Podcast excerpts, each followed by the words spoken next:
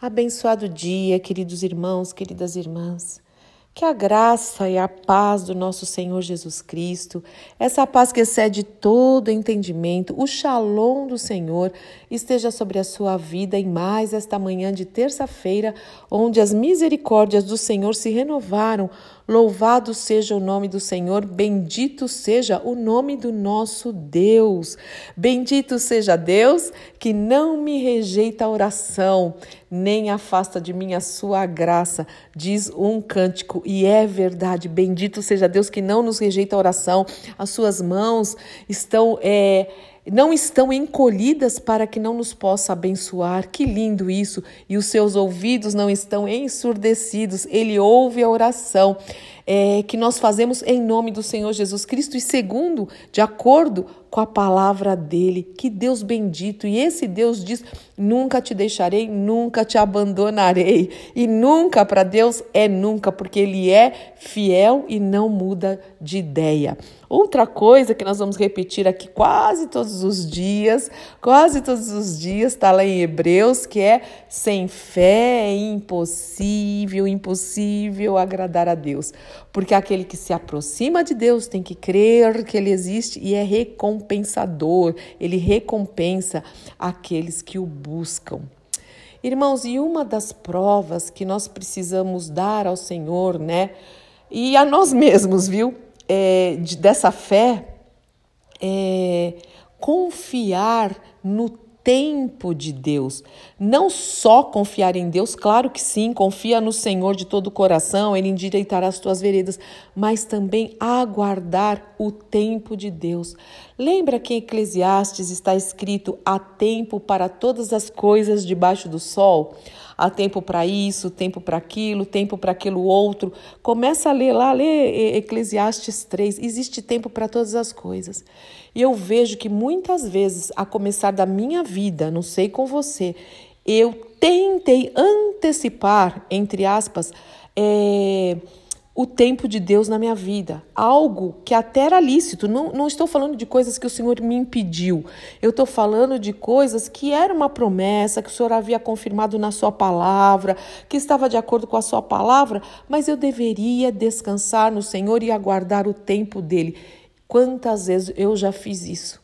Eu me antecipei, eu fiz do meu jeito, o jeitinho que a gente dá, né? Tentando usar os nossos argumentos e mover aqui e mover ali. Irmãos, não dá certo. Nós precisamos aguardar o tempo de Deus. Há coisas que são, o Senhor sabe aquilo que é urgente, há coisas que são urgentes, e o Senhor sabe disso e ele vai fazer com urgências.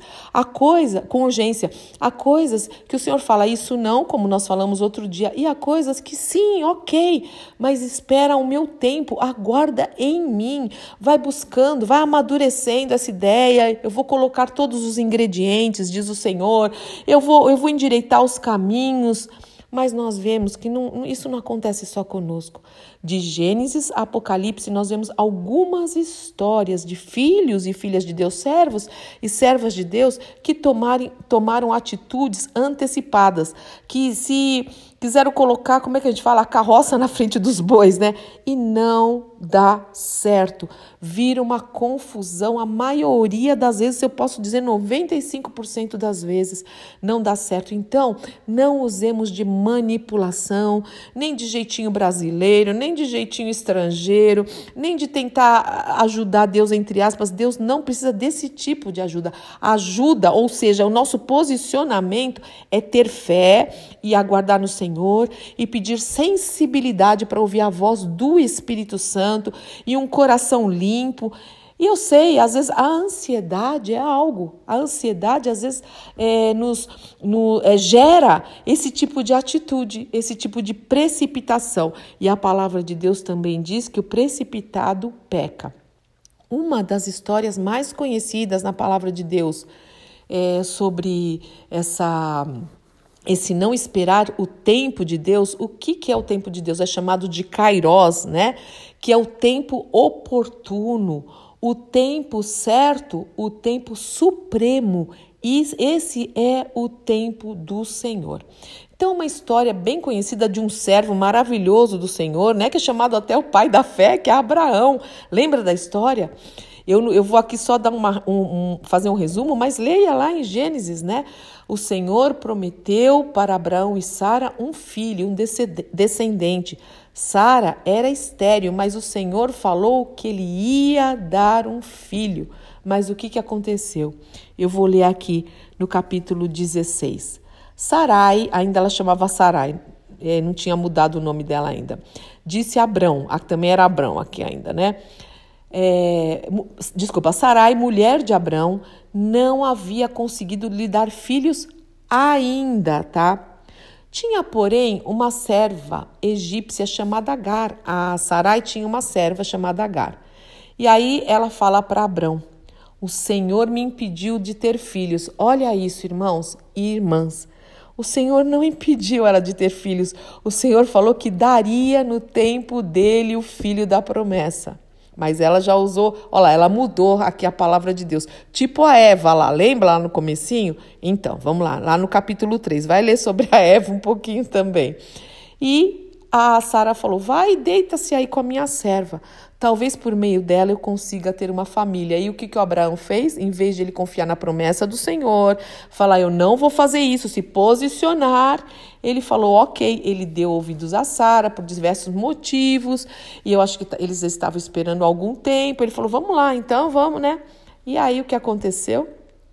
A Agar engravidou e teve realmente um filho, né?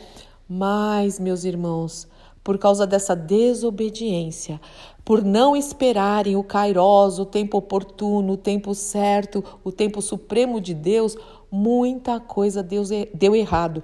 O mundo sofre as consequências dessa desobediência até hoje e mesmo naquela época. Depois a Sara ficou com ciúmes da Agar, a Agar sofreu, teve que ir embora. O Abraão também não se posicionou, mandou ela embora com o filhinho, com o Ismael. O Ismael sofreu, enfim, houve muita confusão nessa história. Por quê?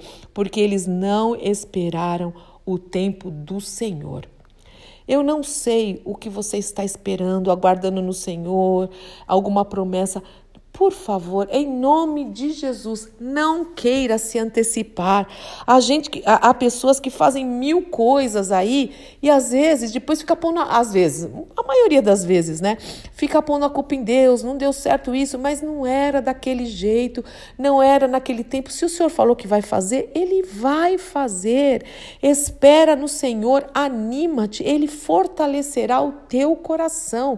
Confia no Senhor. Muitas vezes irmãos, o Senhor está nos poupando de muitas coisas.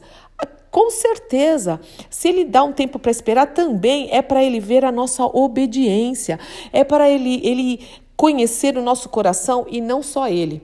Eu gosto muito quando Haroldo fala o seguinte: que quando vem uma prova na nossa vida, não é para Deus saber como é que a gente vai reagir, porque Ele já sabe a nossa reação, Ele já sabe o que nós vamos fazer. A prova, muitas vezes, é para que nós possamos conhecer o nosso coração. Às vezes nós não conhecemos. Nós só vamos, a gente fala muito, pode até pregar, pode até aconselhar outros, mas quando chega na nossa vez, aí quando a gente passa por uma prova, nós vamos saber onde realmente está o nosso coração. E a palavra de Deus diz: aonde está o teu tesouro, aí estará também o nosso coração. Há muita coisa para falarmos sobre isso, mas a minha pergunta nesta manhã é: você tem respeitado o Kairós do Senhor? Ou você tem é, tentado antecipar as coisas, é, dar um jeitinho, é, mexer né, algumas, algumas situações, até manipular para que se cumpra aquilo que você quer, aquilo que você deseja que seja um momento também de arrependimento. A gente tem feito uma, uma limpeza na nossa vida, né? Não vamos por isso também debaixo do tapete. Vamos, vamos é, levantar o tapete e falar: Senhor, eu faço muito isso. Eu quero antecipar, eu quero te ajudar. E quantas vezes eu tenho te atrapalhado, não só a minha vida, mas às vezes outros que estão envolvidos na mesma situação. Me ajuda, Senhor, a, a não, a, a me aquietar e não andar ansiosa. Me ajuda descansar no Senhor para o louvor da tua glória e em nome de Jesus. Pai, sim, essa é a nossa oração. E eu peço isso na minha vida porque muitas vezes eu tentei antecipar, ou tentei dar, tentei dar um jeitinho, ou me apressar, ou por causa de ansiedade, seja o motivo que for, Senhor, eu errei. Eu pequei, Senhor, e glória ao Senhor pela tua misericórdia, mas quantas consequências poderiam ser evitadas? Então, nos ajude a confiar no Senhor, a descansar no Senhor, a entender, a estar totalmente em comunhão contigo, para entender a tua vontade, para entender os, teu, os teus propósitos e, cumpri, e cumpri-los no teu tempo, no teu carós, no tempo, Senhor, oportuno, certo e supremo. Pedimos ajuda do teu Espírito para que isso se realize em nome do nosso Senhor e Salvador Jesus Cristo. Amém, amém, amém. Deus te abençoe muito, meu querido irmão e irmã. Eu sou Fúvia Maranhão, pastora do Ministério Cristão Alfiômega em Alphaville, Barueri, São Paulo.